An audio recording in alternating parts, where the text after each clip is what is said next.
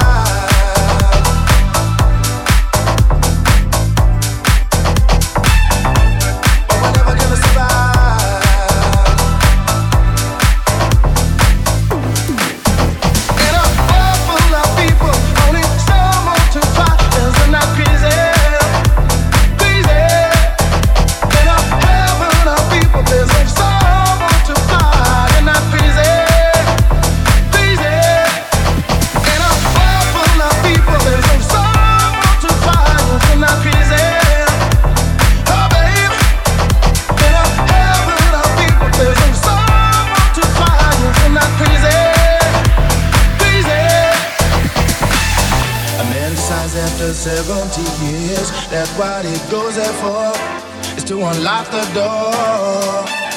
For those around him criticize and sleep, I see you, my friend, and touch your face again.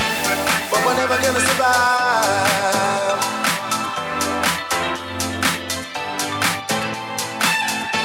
But we're never gonna survive.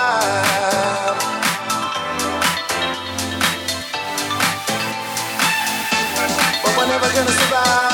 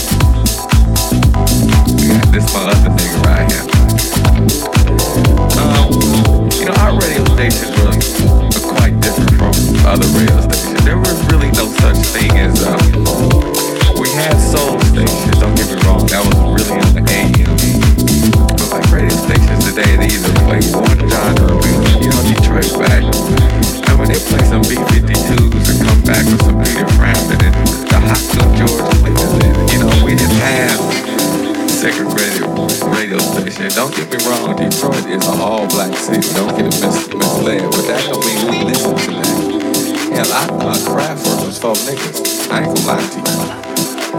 Until I bought that album, you know, and because Trans Europe Express used to be, like we say, skating. Now that was classic. That was a classic motherfucking record, and we thought that shit came from out of Detroit for the longest. It wasn't until what? Uh, the Robots album. And we looked on there and we, we was like, well, what these niggas got all this makeup on for? And we thought that was some clown shit. You know what I'm saying? We was cool with that, and then we saw videos, and we like, these motherfuckers is from. Yeah, we had no clue, but we still don't love you, love the music. What I'm trying to say, before we even knew where they was from, color had nothing to do with it. We just loved the music.